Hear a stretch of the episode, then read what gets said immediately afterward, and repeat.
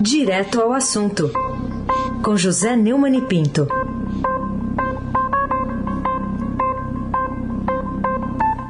Hoje um pouquinho mais cedo, Neumani, bom dia. Bom dia, Raíssen Abac, Laís Gotardo, Almirante Nelson e a sua buzina no, no Transatlântico do Sul.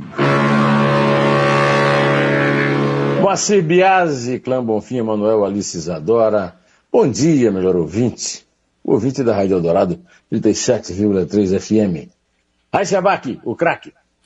Começo com a manchete, primeira página do Estadão. O Grande São Paulo tem 132 mil imóveis em situação de alto risco. A que se deve, então, esse índice de risco tão alto no mercado imobiliário da cidade de São Paulo, também na região metropolitana, né, região mais rica do país.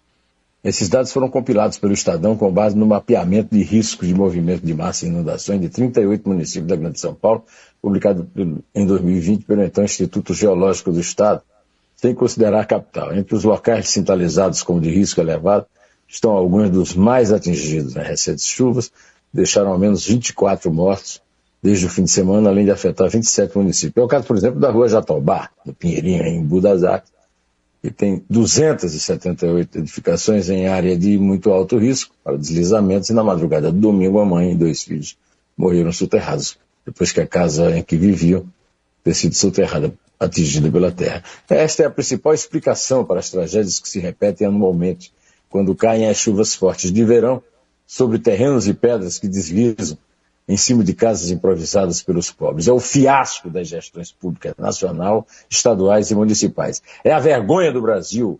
Raíssa Abac, o craque. Bom, e você também, sobre esse assunto, publicou um artigo que está circulando, as lições do dilúvio paulista. Então, queria saber pra, de você do que, que adianta esse aprendizado todo, que até me fez, lendo aqui o seu artigo, lembrar do Beto Guedes. As lições nós sabemos de cor, só nos resta aprender. Só resta aprender. Viva Beto Guedes. E viva você com a sua memória infernal. Bom, meu, minha linha fina diz: chuvas só matam e destroem o patrimônio dos pobres, porque estes vivem ao desabrigo de gestores do Estado que nos governos apenas dilapidam recursos públicos e nunca trabalham para o bem do povo. Os dilúvios paulistanos neste verão, eu concluo o artigo dizendo isso, coincidem com as notícias trágicas do desmatamento a galope solto da Serra do Mar e da Floresta Amazônica. E mais ainda, mesmo durante a pandemia, com a economia paralisada pela senha do novo coronavírus, a arrecadação trilionária dos impostos federais alcançou o topo, superando todos os anos tidos antes como de mais bonança. E daí? O dinheiro não é usado para propiciar direito do trabalhador de baixa renda a um lado decente, mas sim para cevar as contas bilionárias em paraísos fiscais de políticos e burocratas que pertencem a cada vez mais seleta casta dominante daquilo que os russos chamam de nomenclatura.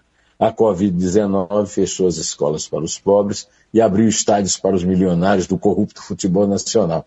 É a revelação do escândalo, uh, e a revelação do escândalo do orçamento secreto, que financia o pacto entre os corruptos da esquerda e da direita, é tratada como galhofa. De que adianta a liberdade de informação, expressão e opinião, se nem o óbvio que o Lula chega a ser revelado?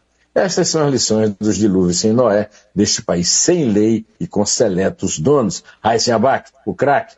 Outro assunto do dia, notícia de que o Ministério Público denuncia o ministro da Educação, Milton Ribeiro, por homofobia. Foi com base numa entrevista que ele deu ao Estadão.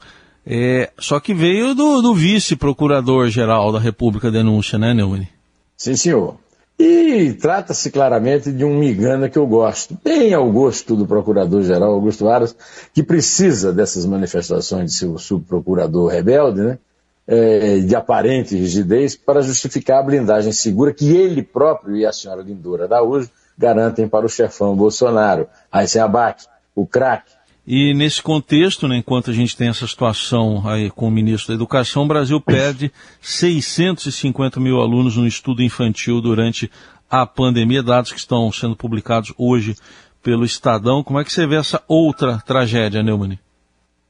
Sem recursos para honrar os pagamentos, as famílias ficam é, expostas a não mandar as suas é, crianças para as escolas. Os pobres não têm como frequentar a escola porque governo, os governos é, não têm como, é, planejam a, o, a, o uso de restrições para evitar o contágio do coronavírus. É a tragédia da instrução pública levando, é levada a seu extremo a evasão dos alunos pobres que não têm condições de estudar num país que mantém as escolas fechadas e os bares abertos, como uma restrição ao contágio da Covid, Heisenberg, o crack.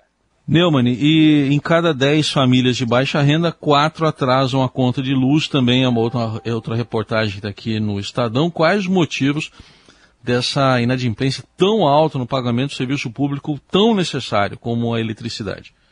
É, 39,43% das famílias de baixa renda atrasaram a fatura por pelo menos um mês. A parcela desses consumidores com contas em aberto cresce desde 2012, quando o índice começou a ser medido e ficou em 17,85%. Este é o resultado inevitável dos aumentos das contas de luz para bancar a baixa da produção por causa da crise hídrica, que produz seus efeitos enquanto as tempestades desabam agora sobre as casas dos pobres inadimplentes. Os pobres não pagam a luz, não têm luz, e se pagassem também não teriam, porque os morros deslizam sobre suas casas e interrompem as, as, a fiação que traz a energia elétrica, Heisenbach, o crack.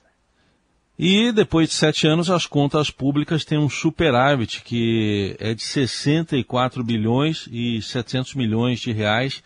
O que, que justifica essa sobra de caixa no momento tanta carência econômica no país, hein, Neumann? Segundo o Estadão, esse superávit em 2021, depois de sete anos no vermelho, é um resultado positivo de 64 bilhões e 727 milhões, revertendo parcialmente o recorde negativo de 2020, menos 702 bilhões e 950 milhões, em meio aos gastos extraordinários por causa da pandemia. Isso aí foi impulsionado pela inflação, pela recuperação da economia e pelo maior consumo de bens e serviços. E então o setor público consolidado teve esse aumento. Agora, os gestores públicos continuam reclamando de baixos recursos de barriga cheia é o cúmulo do cinismo político no Brasil. Ô, Raíssa, ontem eu esqueci de uma data importante. Ontem o meu amigo Ciro Fernandes, o maior estilogravador do Brasil, completou 80 anos. E está fazendo um enorme sucesso, já vendeu 500 estilogravuras no Instagram, desde que o seu filho, Bruno, é, que eu peguei no colo no Rio, lá na Vila da Penha, no tempo que o, o nem tinha nascido ainda, né? depois mudou-se para a Praça da Cruz Vermelha, onde ele mora hoje. E eu queria deixar aqui o meu grande abraço de parabéns e de muitas felicidades e de sucesso para o meu querido conterrâneo, que na, como eu nasceu em Iraúna, no sertão da Paraíba. É, você precisa comprar uma estilogravura dele, viu? Boa, vamos ver, sim. Parabéns para ele. Contamos então para ele aí a, a, nossa despedida, por favor. Então vamos lá. É três. É dois. É um pé.